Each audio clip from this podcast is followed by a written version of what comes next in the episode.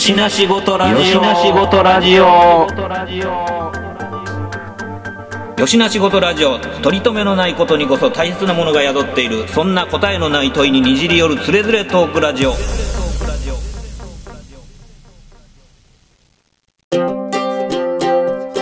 よしな仕事ラジオやって。よしな仕事ラジオ？知らん。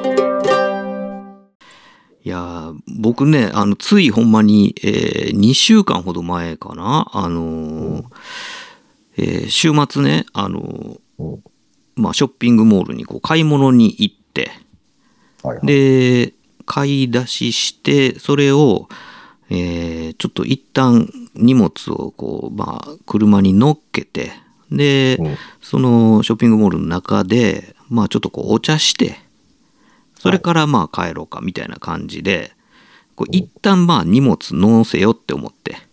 でまあこう車止めてるとこまで荷物持って行って乗せようと思ってでこうまああのキーレスエントリーのこうボタンをこう押してもなんかあれ？全然何にも言わへんけどってなって。うん。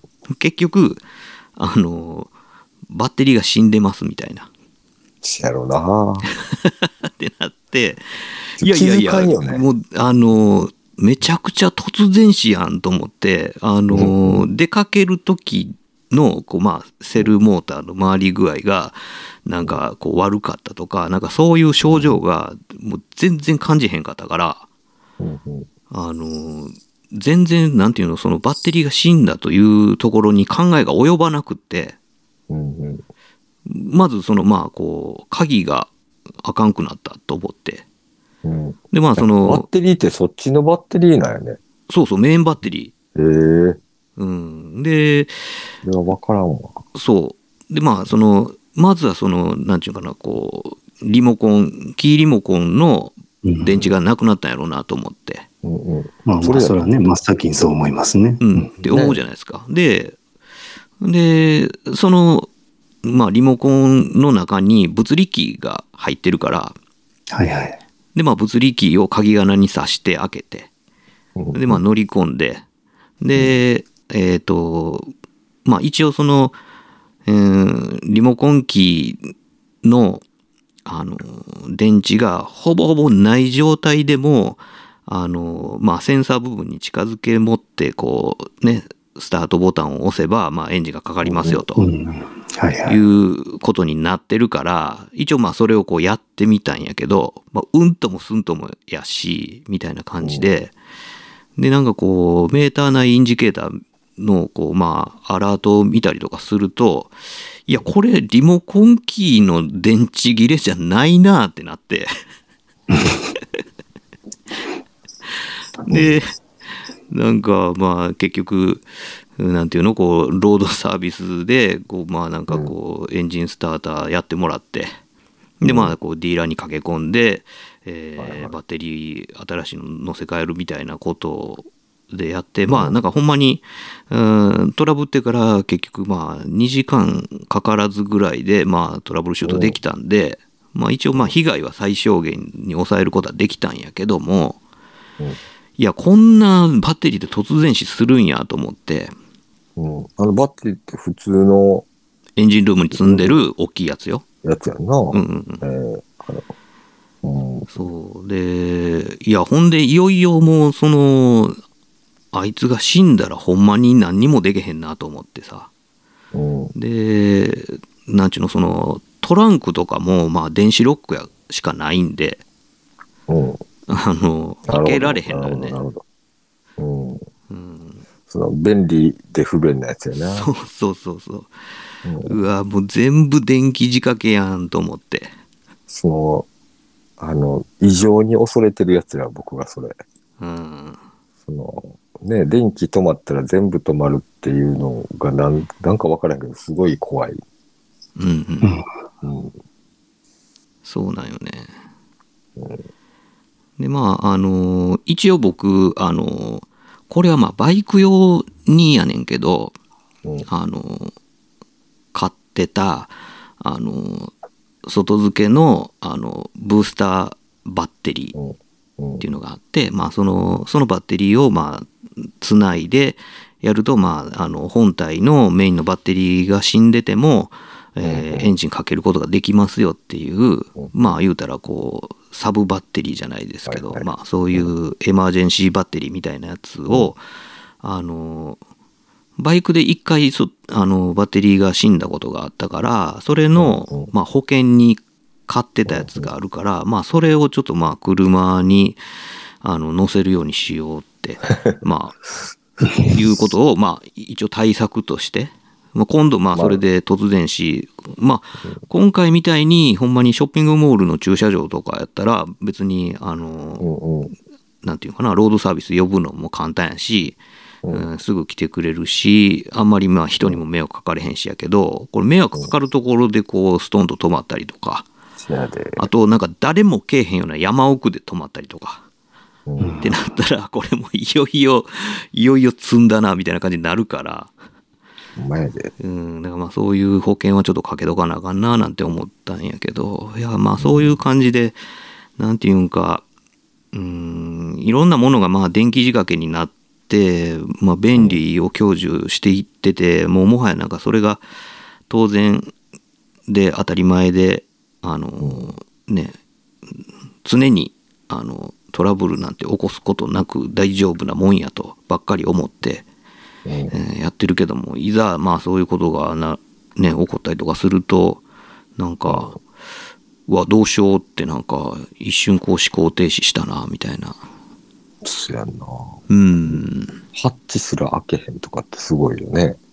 そうやね その、ローテクっていうか、ね、普通普通のき、ただの、あの、機械仕掛けやのもんやったら、全部動くもんね。その、そうなんようん、通、電気通ってなくてもね。うんうん。でだからまああの物理機の鍵穴がついてるのが運転席側のドアにだけやから、はいはい、そうやね。うん。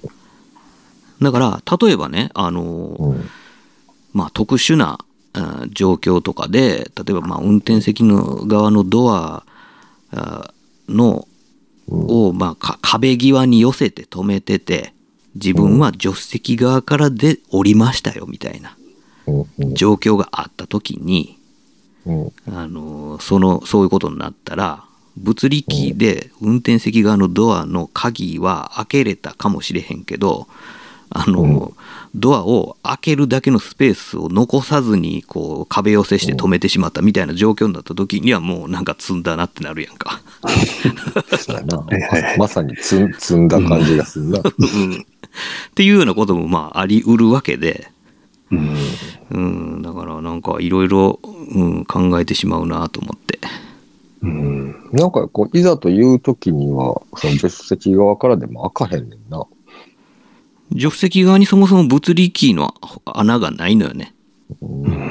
でもまあ、いいかなることが起こるかね、その車やから当然事故とかにもあったらそっちから出た方がいいとか救出した方がいいみたいなことって当然想定されるけど、うん。なんかそういうのはないないんやね。ない、なかったね。うんうん。うん。そうそう。だからまあ、いろいろね、なんか、うん。そういうことを、まあ、それぞれね、自分の、まあ、所有してる車によって、なんかそういう弱点がいろいろ違ったりとかするから、まあ、一回なんかそういうこう最悪の状況みたいなのをシミュレーションした上で、なんかこう、ちょっと、ね、まあ、さっき言った、その、なんていうかな、こう、サブバッテリーじゃないですけど、そういう予備バッテリー的なもので、えーとりあえずエンジンがかけれる状況みたいなものを、まあ、保険として用意しとくみたいなことを、まあ、個人的にやるしかないのかな、みたいな。うん。うん。っていうようなこなんとをね、か、それめっちゃスマートじゃないもんね。スマートじゃないよね。なんか今の車ってどんどんそうやってハイテクでスマートを目指してるやん。うん。で、そんなことになるってめっちゃスマートじゃないな。バッテリー持ち歩かなあかんってな。いや、ほんまにね。うん。いやーでもなんかもう身につまされるわ、なんか。いや、あの、いうち、あのね、タント乗ってますけど、うん。あの、前の車も、あの、もう一つ型の古いタントやったんですね。はいはい。うん。うん。でそれの、あの、前の担当はキーレスエントリーにトミーさんの今の話みたいに物理キー入っとったんですよ。うん。うんうん。でも今回の新型の担当になってから物理キー入ってないんですよね。おお。で、あの、どうすんのかなと思って取説見たら、さっき言ってたみたいに、その、あの、スタートボタンの近くにキーを持ってって押すっていう、っうんうんうんうんていうことなんやけど、うん。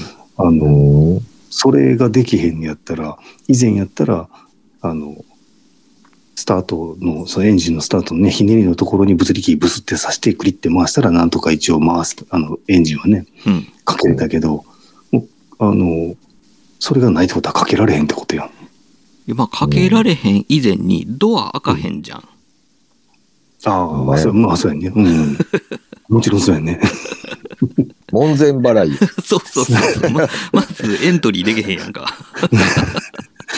だから、恐ろしいなと思って。えうん、完全に物理キーないの？ほんなら。うんないねん。その、刺すやあつないねん。かんあかん、もうそんなん怖い怖いです。めっちゃ怖いやん、それ。だからなんかね、その、まあ、ちょっと車の話じゃないけども、あの、我々ってね、あの、20代の時に、あの、神戸の地震を一応経験してるじゃないですか。はいはい。だから、あの、家のその、なんていうの、インフラに関しては、ちょっといろいろ分けるようにしてるんですよね。あの、そうやろあの、例えばオール電化にしないとかさ。うんうん。そうそうそうそう。で、そ、その中でこう、今のい僕の住んでる家でトイレ選ぶときに考えたのが、あの、トイレの部屋をうん有効に広く使おうと思うと、うん背後にタンクのないやつあるじゃないですか。うんうん。タンクレス。うん。うん。タンクレスのやつだったら、こう、ちょっとでも広く使えますよってなるけど、うんタンクレスは、あれ、電気で水吸い上げてるから、停電したらアウトなんやね。トイレ使われへんなるね。なるほど。うん。うん。で、タンクがあるやつだと、そうそう。水道さえちゃんと来てるんであれば、水が溜まってれば、その高いところに溜めてる水を下に落とすだけやから、うん。うん。レレバーで物理的に穴開けて水流すからトイレが使えるっていうね。はいだはい。からもうあ、あえてタンクのあるやつ選んだんですよね。あーうん。そうなんよね。正しいよ。うん。いや、ほんまそうやと思うわ。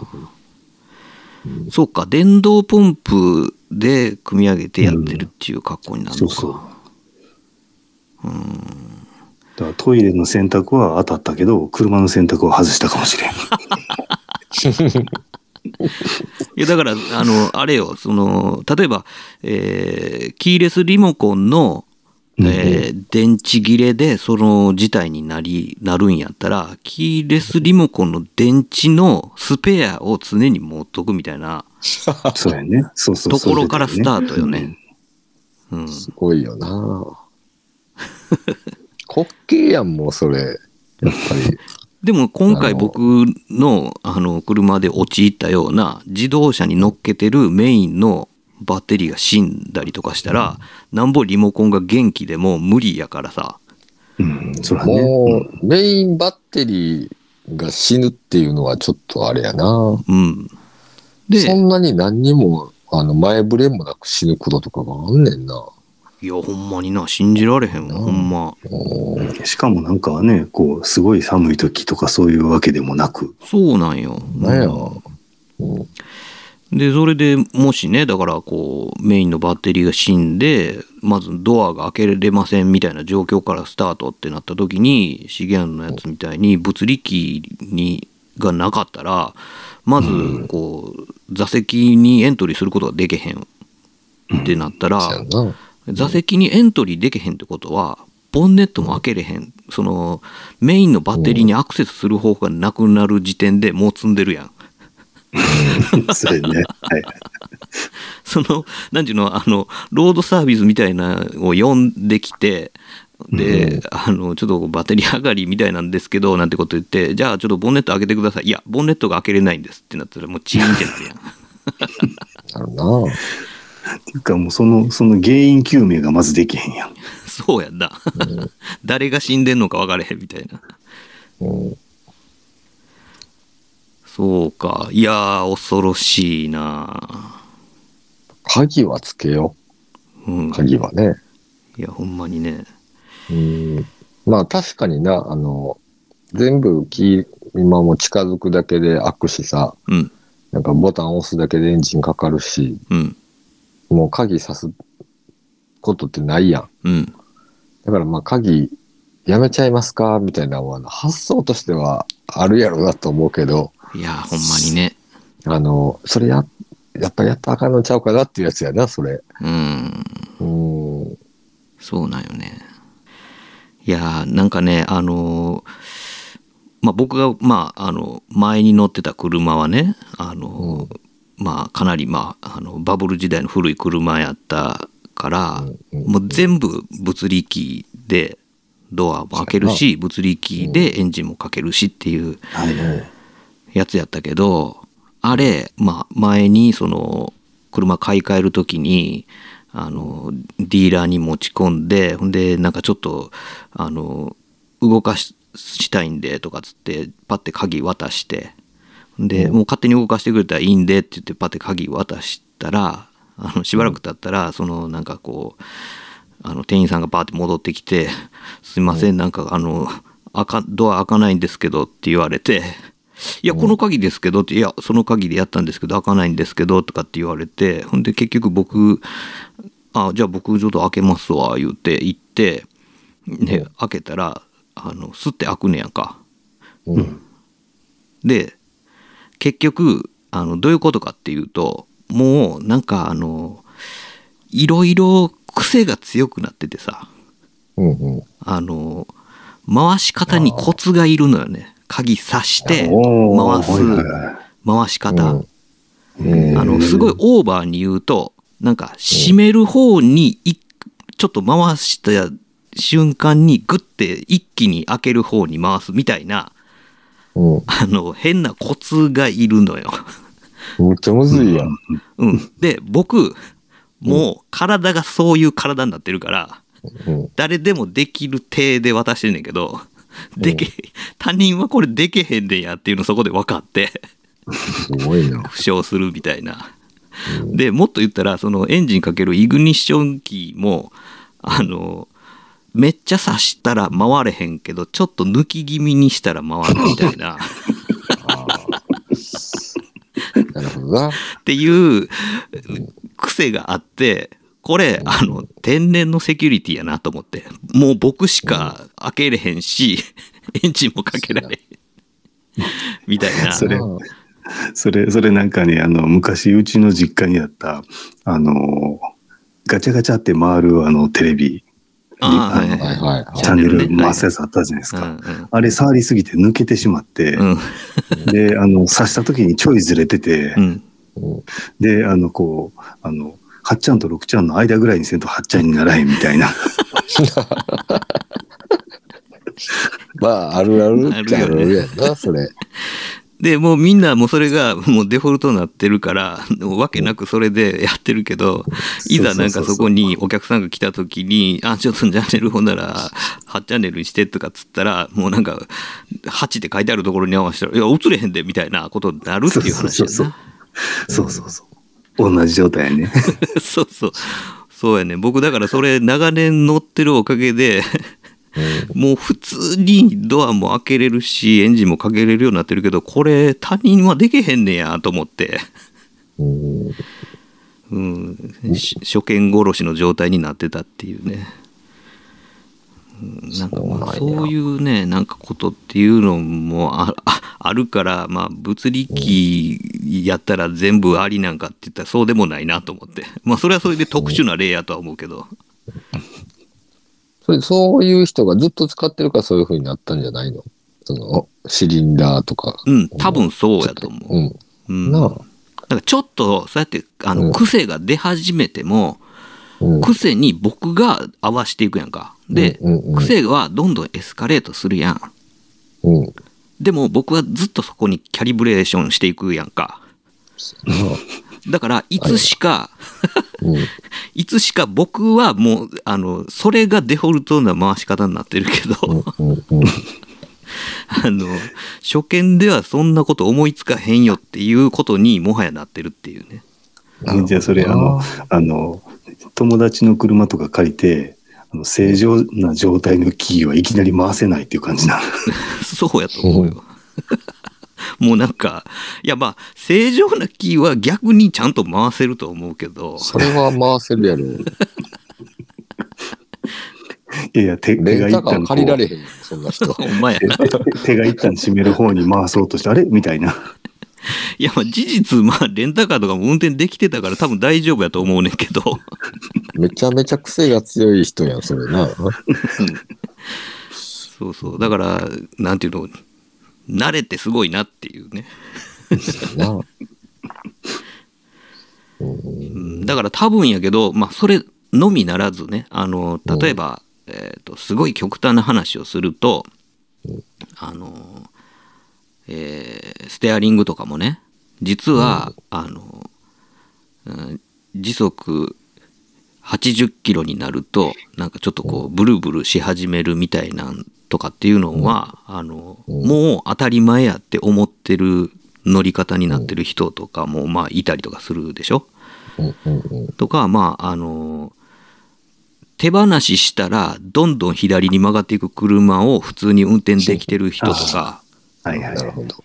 うん、っていうのもあるやろうし特にまああの僕が前乗ってた車とかはあのマニュアルミッションやけどそのマニュアルのあのまあシンクロがもうへたってたからあのはいはいはい。完全に回転合わせてあげないとこう1足とか2足とか入ってくれへん。はい。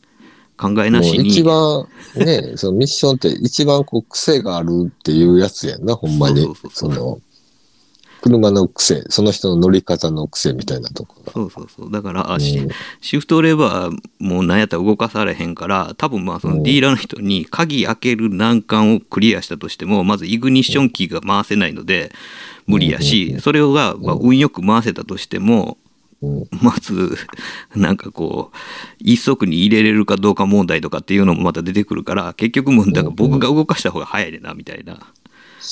なんねんけどうんなんかさ、昔、そうやってこうトラック、軽トラとかトラックとか借りて、うんレンタカー屋とかで、特に安いレンタカー屋さんとかで借りて、うん乗ったらめちゃめちゃそういうクラッチがこう入れにくいみたいなとか、うんうんあったよね。あったあった癖強な車いっぱいあったよ。なんか、うん入れへん入れへんみたいなやつああるやんな。うん。そうそう。一足で加速して二足に入れようと思ったら全然入らへんかって、だんだん泥なってきて二足に、あ二足入ったって思った頃にはもうなんかめっちゃスナッチするぐらいスピード落ちてるみたいな。うん。あれあれもなんか乗ってたらそれなりになんかできるようになんねやけど、結構だから人間の方がそれに合わせていく能力結構高くて。そやんな。うん、案外大丈夫なんねんけどでも最初なんかおいおいってなるっていうね、これいけんのかと思いながら乗り始めるっていうのが、うん、でももうそういう経験ってななくなっていってるよなとは思うけど、そうそうそう。そういうのもね、あるのよねね。なんか。うん、多々あったんやろな。あったんやと思うよ。うん、うん。いやなんかいろんな方向に話スライドしていったけど。ほんまに、ほんまに。いやでもなんかねあのーほんまにまあ自動車産業の未来を憂う話まで行ってしまったけども。本当にね。いやでもなんかそういうこう素材とかの基礎工学的なものとかっていうのはやっぱこう自動車とともに二人三脚できた産業っていうものがいっぱいあるから。うんまあそういうもんとかの問題もそうやしあと何て言うんかなその人間の操作っていうものをまあ言うたらインターフェースというか。部分っていうのもまあ何て言うかなどんどん電気仕掛けになっていくことによってまうん、あねいろいろそういう風なもんが出てきたりとかして、えー例えばなんかあのエアコンとかの操作キーとかも、あのタッチパネルみたいな感じになっていたりとかするじゃないですか。でもタッチパネルになると結局ブラインドタッチで操作できひんとかっていうことになっていくっていうね、それやったらもうぐるぐるダイヤルであの、まあ、つまみが、まあ、何時の方向に向いてるかでどれぐらいの温度になってるとか、えーファンが今何何段目ぐらいになってるかとかっていう風なんが、あのーもう指先からもう分かるような操作系の方が結局は目を離さずにだ見なければならない、運転しながら見なければならない部分を見守ってブラインドで操作ができるっていう操作系の方があのデザインとしては球体依然としたものになってるんかもしれへんけども、まあ、間違いが起こらないうん操作系なんじゃないのかなっていうなんかこうデザイン優先で、えーなんかこう、同じ形のスイッチがずらり横並びみたいになられると結局なんか目で見てこれ何のボタンって思いながら押さないといけないとか。っていう風なことになると結局なんかこうよそ見を誘発するデザインっていうのは自動車の操作系としてはどうなんでしょうみたいな。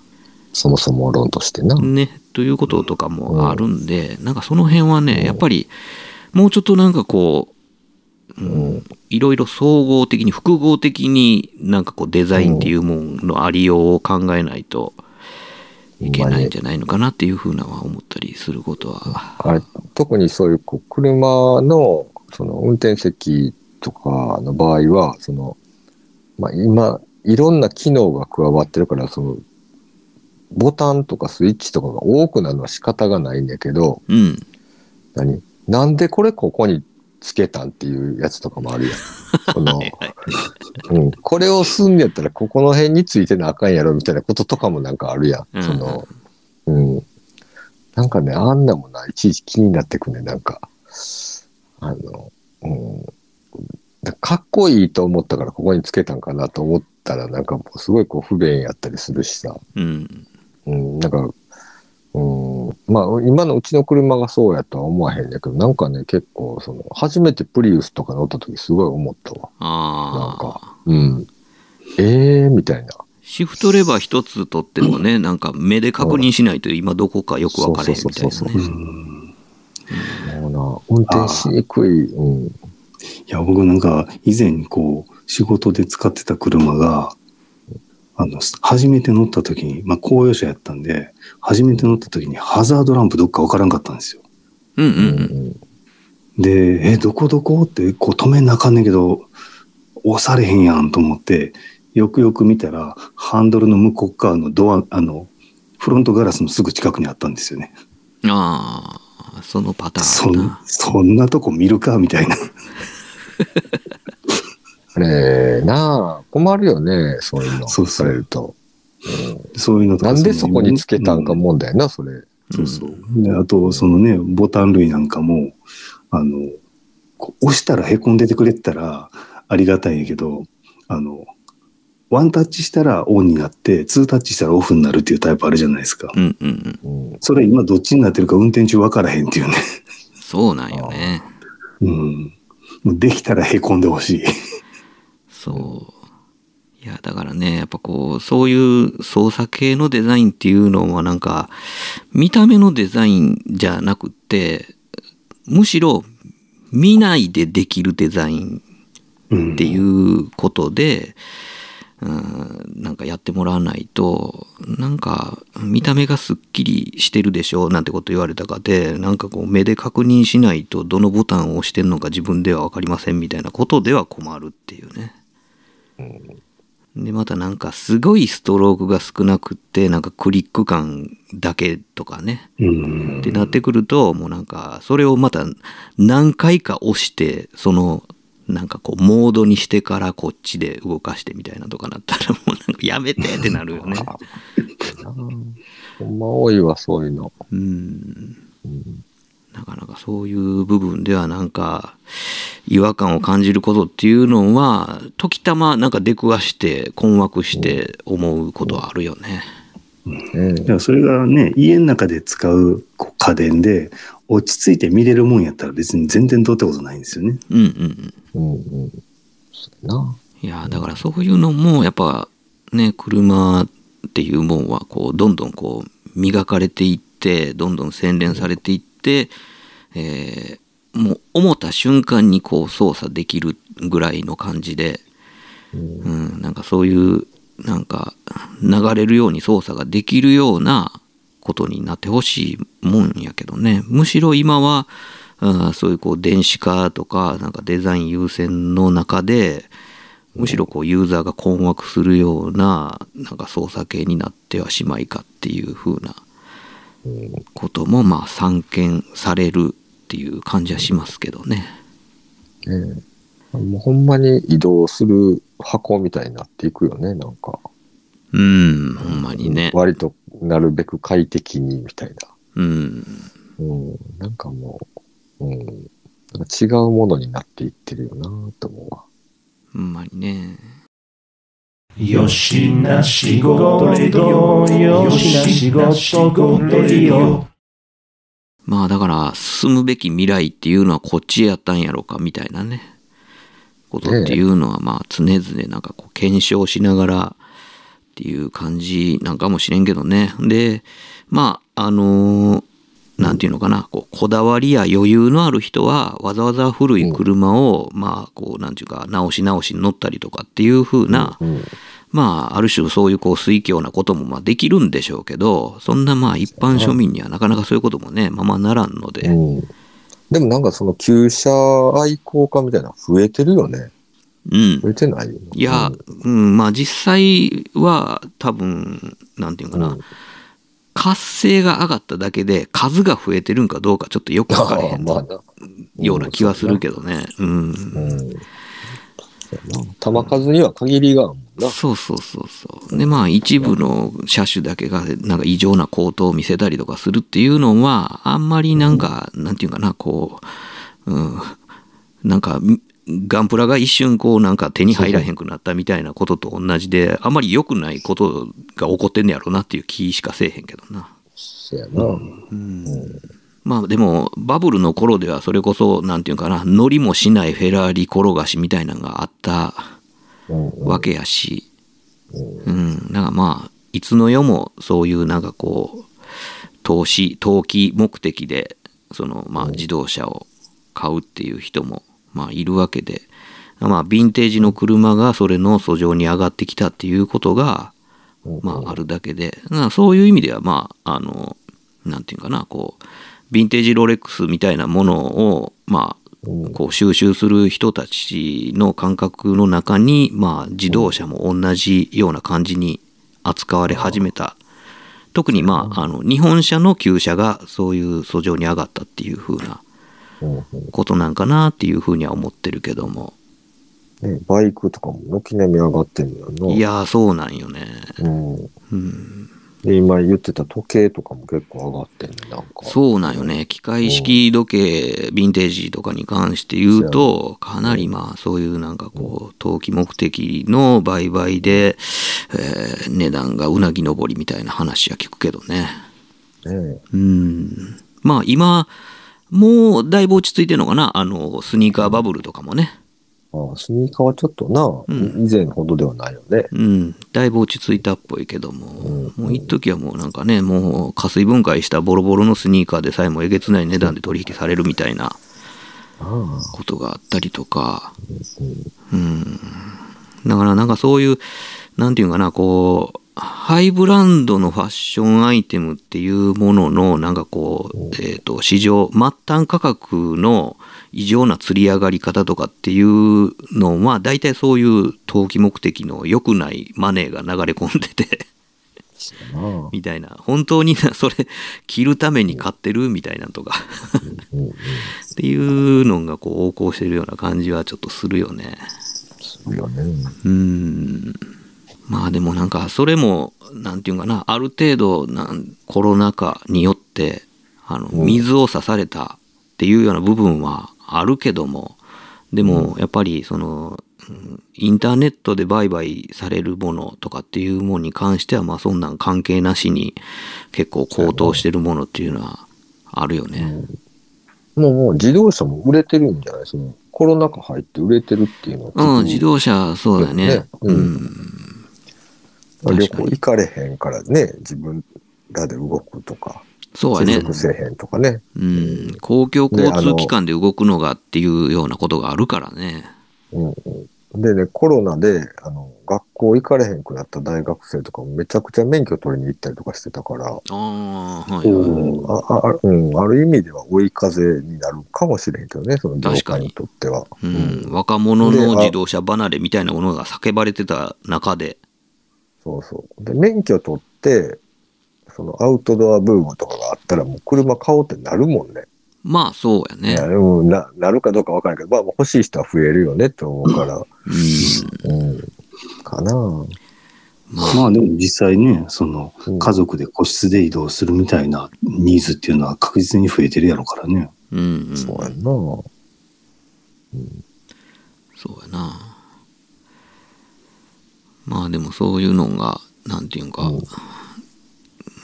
まあ、個人的にはなんかね、あの、若者の免許離れ、車離れ、バイク離れみたいなものをこう、あの、嘆いてる勢やったんで、あの、そういう形でブーストがかかるのは、まあ、あの、結果オーライかなっていうふうには僕は思ってるけども。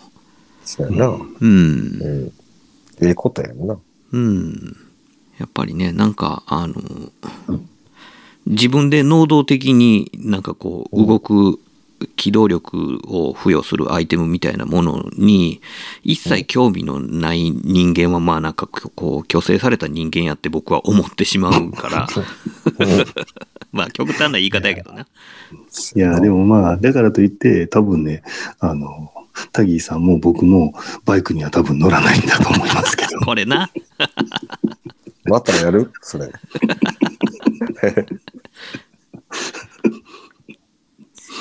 いやでもタギーさんなんかこう事情が許せば乗るでしょうよ。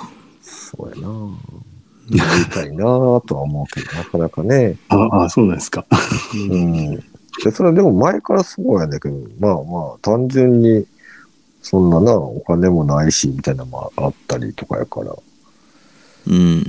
だから、ねなんていうか、あの、まあもちろんその、ね、あの、経済状態云々の話もあるし、やけど、う。んその、今やね、あの、まあ、僕らの年になってからっていう部分で言えば、あの、必ずしも、その移動手段、交通手段の一つとして、まあ、あの、バイク二輪を捉える必要はどんどんなくなっていってて、う。ん。うん単純にその遊びで乗るっていうあ乗り方っていうのも選択肢に上がってくる。っ。ていう風な考え方で言うと、あの実用性のないものとしてこうバイクを買うっていう風なことはまあその事情が許せばもちろん経済的な理由とかうんぬん。ね時間の問題とかいろんなこともあるでしょうけどまあそれが許すんだらばまあそういうこう乗って遊ぶことはまあやぶさかじゃないっていう風に思ってる人はまあ少なくないとは思うんですよ。そうやんな。うんうん。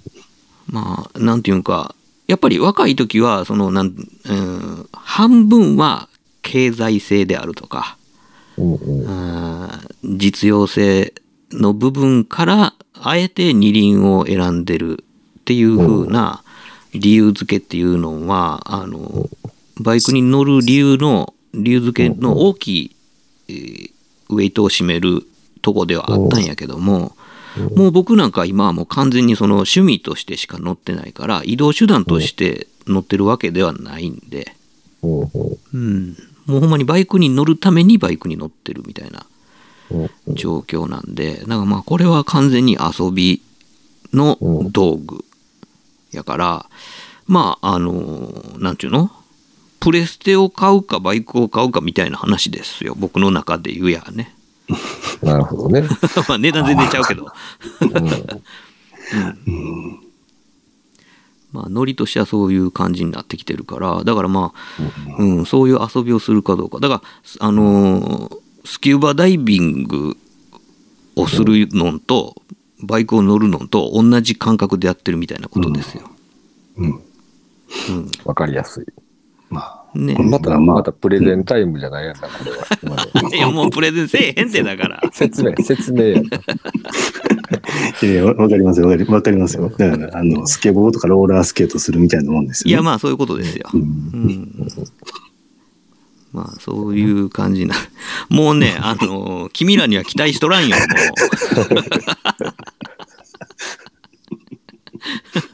なかなかね、あー60になったらなかなか乗ろうか。う。60あのね、50から乗って60まで乗るのんと、60から始めるのんと、ハードルの高さ全然ちゃうからね。やな。あうん、そんなもん。まあまあ、うん。楽しそうなもんわかんねえけどな。なかなか。あれやな。ーまあ、まあね、なんかね、あの、どうもちゃんのフェイスブックとか見てたらむっちゃ楽しそうやけどね。いやー、彼はめちゃくちゃ楽しんどるよ。うん。あもう、あの、僕はもう、あの、前に乗ってたやつで、あの、いじるのはもう、あの、限界までやって、あの、満足したっていうことに自分でしたから、なるほど。こっからもういじるのやったらほんま沼になるから、だからもうなんかこう、フルプルーフにこう乗るだけっていう、ね、あの、もういろんなメンテナンスとかも全部もうディーラーに任せて乗るだけっていう、大人やな。うん、もうめっちゃそこはもう割り切った。なんか、まあ、それは車もそうなんよ。あの、前に乗ってた車はほんまに、ね、触れるとこは自分で触って、みたいな感じでやってたけども、もう今はもうなんかそういうメンテナンスも含めて全部丸投げで、もう私乗る人みたいな感じで、そうなんや。うん、えー。やってるからね。なるほど。だからなんていうのその触ったりする時間はもう乗る時間に当てていくっていうことやんな。そういうことね。うん、そうそうなんかそういうふうになんかあのー時間っていうもんが限られてるから、そうだね。うん、だからその限られた時間をどこに割いていくかっていうことを考えた時にまあ一番楽しい乗るっていうところに全集中でいこうっていう発想なんで、まあ、ほんならやっぱりこう、ね、その、自分のなんかこう、生き方がだいぶか、そんだけこうシフトしたってことやな。変わったってことやな。うんまあに25歳と50歳では、なんか、何に時間を使ってるかっていう配分がもうすごい違うって話やな。そうやなうん。うんだから次の段階みたいなものがもしあるんやとしたら逆に今度はもうなんかあの乗るよりもいじり倒すこう盆栽ね盆栽バイク盆栽車みたいなものが欲しくなるようになるんかもしれへんけどね。うん。うん、なるほどな。だからまあ今はなんていうかその言うてまああの体力的なもんとかうん。こう、えー反射神経的なもんとかっていうもんのなんていうかこうまだその限界値みたいなものがこう著しく下がってきてるわけではないからこうその中でなんかまあそういうこう操るこうなんていうかなこうライドするっていうことに集中してこう楽しもうみたいな。うん。うん、なんかそこになんかこう体力的な限界を感じたりとかなんか、うん、あのそういうこうライドすること自体にある程度こうリスクが生じ始めたりとかするようになってきたら今度はまあそのメカニズムとして遊ぶっていう風ななんかこうまあいじり倒すっていう風なこう盆栽の方に、うん。うん、走る可能性はまああるかもしれへんけどね。うん。うん、なるほど。まあいずれにしたところでまあ泥沼やっていうことはもうあの、うん分かってるから だから両方やったらもう終わるっていうことやねまあ、そうやな。いじり沼ものり沼もね、うん。う。うんん、どっちも沼やからなるほど。うんちょっと羨ましいぐらいではあるけど。いやだからまあ恵まれてると思うよだからそれが許される環境におるっていうのはねうんうん。うんいやだからもうずっと折に触れて2人にはこっちゃこいこっちゃこいってこうねプレゼンするけどまあもうねえもうにべもない 感じで、なあ。うん、まあまあ、交互期待やな。ね だからまあもうもう僕はもう君らには期待しとらんよだから。後で後で吠え面書くなよっつってな。どっちが吠え面書くか分からへんけども。そやな。沼にズブズブにはまってるかもしれんかな。そうね。そうなんよね。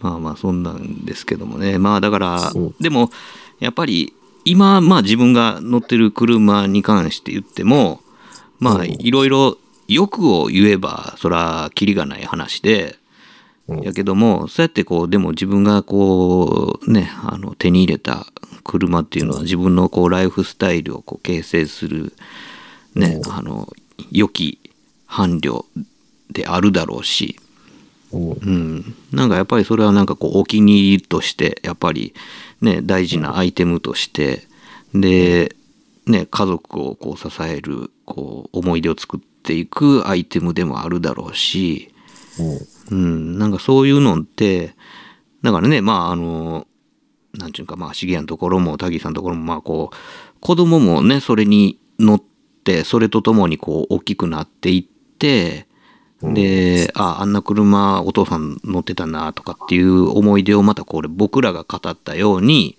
思い出す時がまあ来るんでしょうし、ねそうですね。うん。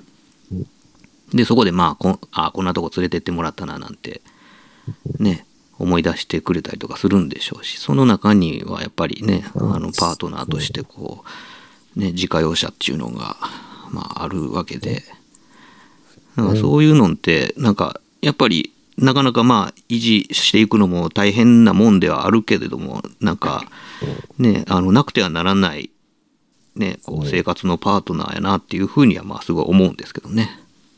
ね。でもないとちょっと寂しいよね。寂しいっていうか、うん。まあその、ちょっと、まあ、事故のタイミ事故したタイミングとかで車がないのが数ヶ月とか続いた時あったけど、めちゃめちゃ不便に感じるし、なんかこう、なんていうんだろう。あの、大げさに言うとちょっとこう、やむっていう言い方は変やけど、うんなんかこう、気が弱くなるみたいな、なんああ、かそういう、そういう感覚下がったみたいな。あった。うん、あそういうのはちょっとあったで、なんか。あるよね。うん。うん。なんか今、どこにも行かれへんみたいな、なんか、そうやね。うん、うん。なんかこう、事故を拡張するアイテムやったんやな、みたいなことを改めて思うことってあるよね。本当に。うん。そうそう。だから僕、あの、一時だから、まあ、ね、あの、手元にバイクがない時期がしばらくあったけども、その間はなんか、やっぱりちょっと羽をもがれたような 感じがしてたもんね。うんう。ん。そういうのある、あるよね。まあ、だからそういうのに、まあ、これってある種の依存やと思うんやけどね。うん。うん、でもそういうもんに依存しなくていい人たちっていうのはじゃあ、うん戦闘力があんのんかって言ったらあのその拡張された時の自分のなんかこう真っ渋さを知らんだけなんじゃないだろうかって思うとさ、それもったいなくないってちょっといやまあこうおせっかいな話なんやけどね、うん。うん、思ったりとかするよね。そうやな。うんああ。あれなんですね。あの、強化パーツなんですね。G アーマーなんですね。そうそうそう、ほんまそう。うんそうなんよ。パワーアップメカなんよ。そう。なくても戦えるかもしれへんけど、あったらより戦えるみたいな。そうそうそう。なるほど。どんな例えや。いや、でもこれまあまあ、これ、うんいいえって妙なうん。ぐらいそうやな。と思うねんな。うんだからまあ、あのね、いや、考えればね、そのまあ、今はもうガソリン代も上がってて、で、うんやはりまあ税金だ保険だっつって、いろいろこう、維持費、いろいろかかること考えたら、あの、そんなんいらんよ、なんていう人、まあ少なくない時代ですけども、うん。なんかそういうのをまあ抜きにしてもなんかこうあまりあるなんかこうねパワーアップパーツとしてのなんかこう自分をこうなんか拡張してくれる感じっていうのはなんかこう一度は体験してみてもいいんじゃないみたいなことはまあねまあそうん思ったりしますけどね。所有するみたいなもんとかね。うんそういうの。うんうん。あの、うん。なんかちょっと違う感覚が生まれるやんな。うん。うんね、まあまあ、あの、予定通り、だいぶ脱線しましたけど、ほん。思った通り脱線しましたけども、黒電話のカバーから。いや、僕はもうちょっとタギーさんの車の話が聞けるんかと思って、あの、あんえあんまりしてなかったですね。いや、あの、タギーさんのパジェロイオンに乗って、なんか、はいあの、どっか、京都の河原町かどっかのギャラリーになんか一緒に絵運んだことありましたよね。そんなんあったっけ？なんか、あの、多分ね、免許取り立てぐらいで、タギーさんが、うんこう、京都不安内やから一緒に来てって言ったのか、こう、行くから僕が、あの、一緒に乗りたいと言って行ったのか、ちょっとどっちか忘れたんですけど、なんか、えー河原町三条ぐらいのギャラリーまで絵運んだっていう記憶ありますよ。えー、河原2階に上がっていくところに。えー、覚えてない。あ行ったかなでも僕はもう、イオンに乗ってたらもうあれやわ。全然免許取り立てではないわ。うん、そうだね。じゃあ、うんなんか、京都が不安内っていう話やったのか、まあ、僕が面白そうやから乗っていくって言ったのかもしれん。うん、なんかね、よう、しょっちゅう京都には行ってたよね、なんか。うん。うん、それこそ聖火台とか行ってたしな、なんか。ひょっとしたら、あの、んお使いで運んだ絵かもしれんよね。自分のじゃなくてあ、うん、そうそう。あの、自分の展示じゃなかった。うんうん。あそういうのがあ画廊のやつで、あの、お使いで運んだそう、そうそう。ていうお届け物とか集荷とうんかそういうのはね、ちょこちょこしてたうん、かもしんないからね。そういうのかもうね。ん。うんだからまあ、ね、あそこ、あの辺のこうギャラリーなんじゃないのかな。2階ってことは何 ?16 とかかな。どうなんていうとこやったかなちょっとそこまで覚えてへんけど。どうやろう。うん、わからへんわ。全然覚えてない。あ、あっこか。え、えー、あれ何？マロニエさん？マロあニエやったっけ？あ、それ河原町ぞ通り沿いにある。通り沿いではないかもしれんけど、うんまあまあ中心地に近いとこやってた。うん僕もね、もうちょっとはっきり覚えてないかもしれん。うん。あ、ね、なんか、だからまあ、ね、バジロイオはタギーさんにとってはまあ、2代目の車になるのかな？そうね、あの、お家の車があ、最初に日産のブルーバードがあって、うん。で、えー車歴的にはその次はシビックフェリオに乗って、うん。で、その次にパジェロイオンに乗って、うん、うん、うん、あの、結構あの、働く車になってくれて結構助かったなっていう思い出があるけど、まあ、よく遊んだし、それで。そうですね。キャンプもよう行きましたもんね。うん。来ましたね。うん。あ今、今地図見たらマロニエだっていうのは分かりました。あ、やっぱりそうやっぱそうか。うん。それ、イオで行ったっていうことを全く覚えてないわ。ああ、そう。うんなんか分からんけど僕ついていったなっていう記憶がすごいあって。なんかね、まあとにかく、その、大阪、京都間ぐらいは、アホみたいにうろうろしてたわ、なんか。うん。なんか、よう、なんか、結構車に乗ってる時間が長かったんやろうなと思うわ、当時は。うん。だいぶね、うん距離乗ってたよね、あの頃は。乗ってたよね。うん。そうそう。まあまあ、そういうお仕事も、そういう遊びもしてたからやろうけど、うん。なあ、うん。でまああのその頃にも僕と一緒に仕事してたじゃないですか。だから僕もよくね助手席乗って後ろ荷物満載で行ったりとかっていうようなことをようしてたんでね。ようやってたよね。なんかもうめちゃくちゃ早い時間から行ってとかね、うん、そうそう夜明け前から動いてね。やってましたよね、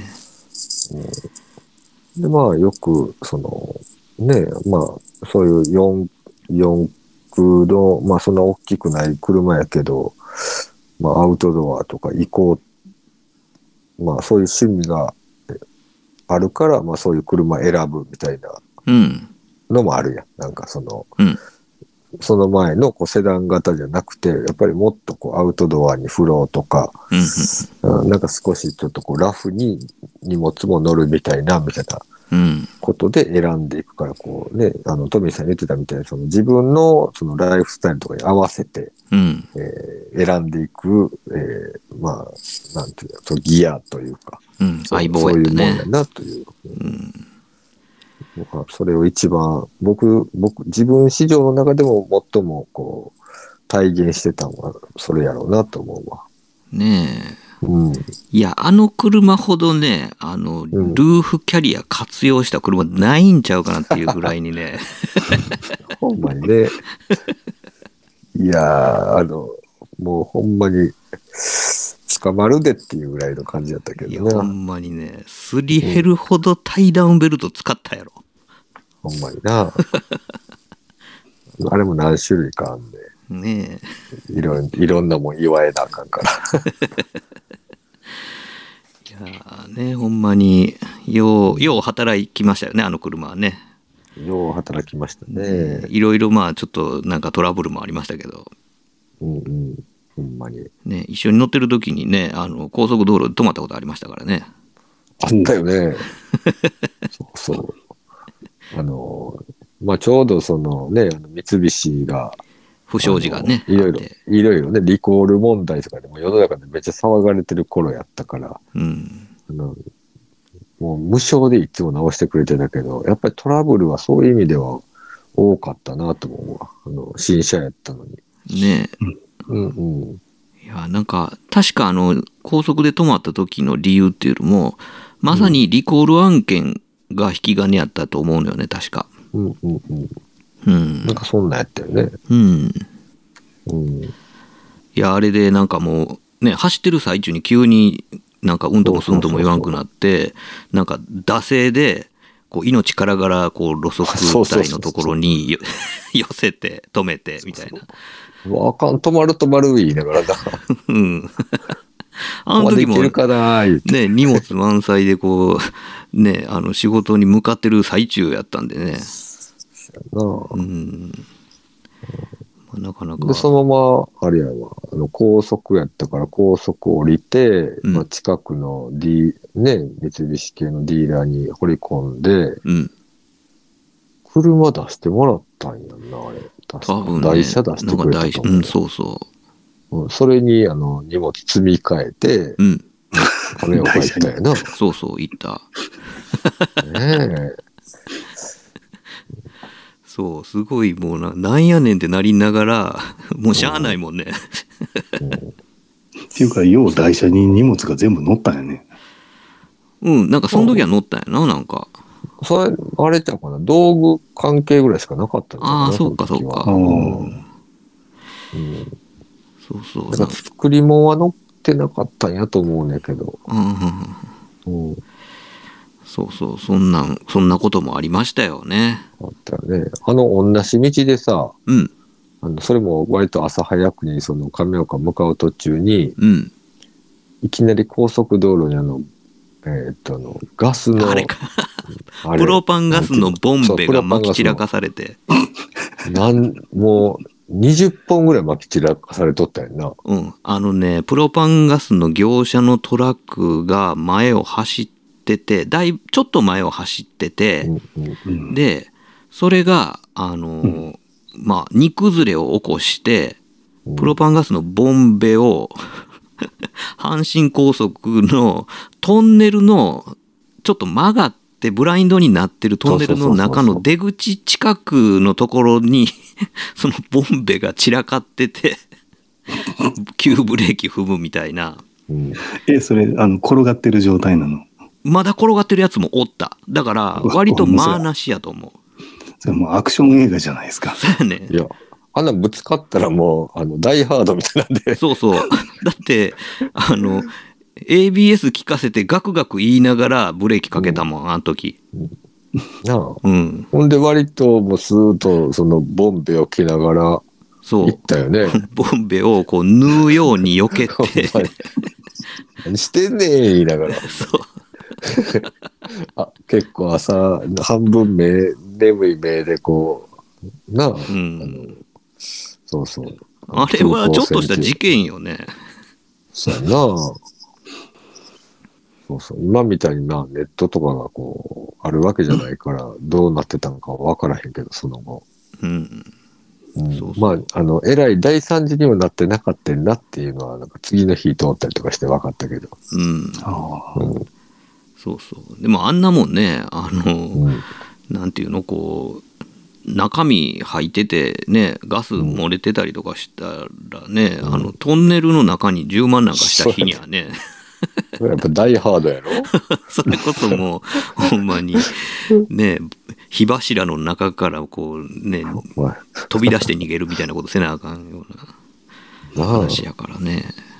まあまあなんか、あの、パデロイオは、あの、思い出深いわ、そうい思い出深いね、エピソードがいろいろ。めちゃめちゃ、うん、いろいろあって。いやいや、よかったじゃないですか。なんか今までにないアクションの話が聞けたんで。アクションな。アクションやったわ。ね言うほどその黒缶の能力を発揮するようなアクションはなかったんやけど。そういうこう予想もせえへん。なんかこう、珍事はよく起きた気がするな。そうやね。うん。まあまあ、今回はこの辺で締めときましょうか。ですね。はい。はいはい。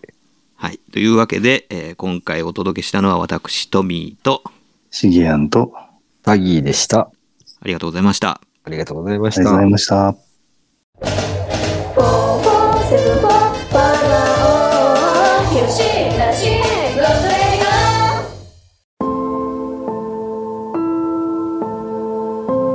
よしなしごとラジオではお便りを募集しております。メールアドレスは4474510アットマーク Gmail.com 数字で4474510アットマーク Gmail.com まで。質問ネタご意見何でも構わないのでどしどしお寄せください。お寄せください。というわけでよしなしごとラジオ今回はこれまで。続きは次回の講釈で。よろしく